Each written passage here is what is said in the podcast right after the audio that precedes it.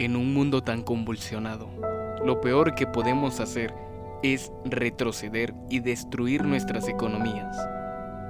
Los países de Latinoamérica enfrentan hoy el riesgo de ser gobernados por dirigentes ineptos y desequilibrados, capaces de causar daños económicos y sociales muy profundos. La destrucción de economías y sociedades como la cubana y la venezolana podrían hoy ser el destino de otras naciones. El día de hoy te presento este documental en el podcast de Somos Juventud.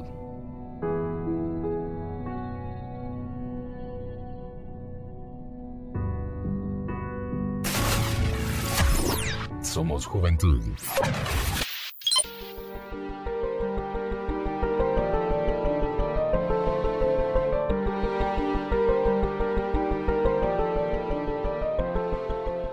Guatemala ha padecido la intervención de grupos de interés norteamericanos y europeos. La ciudadanía guatemalteca, a través de manifestaciones públicas, a partir de abril del 2015, forzó la renuncia del expresidente Otto Pérez Molina y de la ex vicepresidenta Roxana Valdetti, ante evidentes y señalados casos de corrupción, contrabando, etc.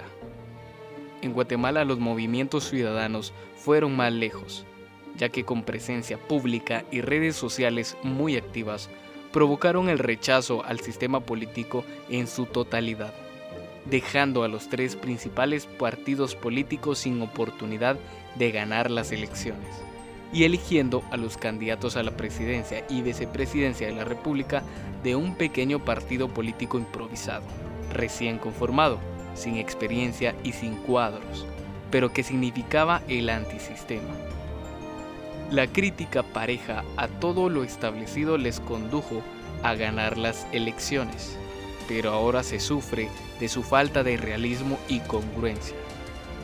La depuración del sistema político no ha cesado durante este año. Ministros y diputados enfrentan procesos legales con serias acusaciones de corrupción y mal gobierno. Pero esta depuración no ha significado una mejor gestión de la administración pública sigue habiendo bloqueos de carreteras, robo de energía eléctrica, daños a la propiedad privada, invasión de fincas, sin que el gobierno ejerza su autoridad en defensa de la ley. El gobierno actual carece de una visión estratégica común y de capacidad de ejecución, lo que ha hecho que se desplome el crecimiento económico, se frenen inversiones necesarias y se deteriore el sistema educativo y de salud pública. Hoy las redes sociales muestran una influencia desproporcionada en la opinión pública y en los quehaceres del gobierno. Tal vez el único sector que ha mejorado es el Poder Judicial, tomando una fuerza desproporcionada que genera más temor e inestabilidad. El contrabando ha crecido descomunalmente, lo que provoca una presión competitiva sobre la empresa privada local.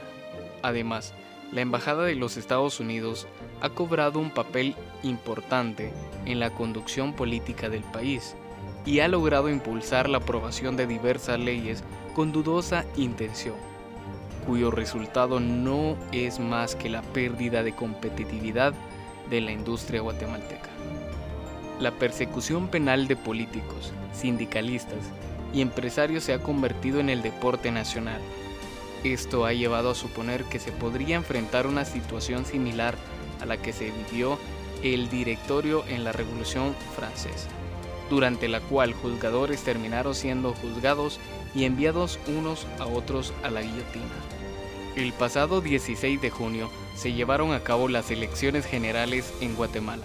Al día de hoy los resultados no son claros ante el evidente fraude electoral recibido en los comicios.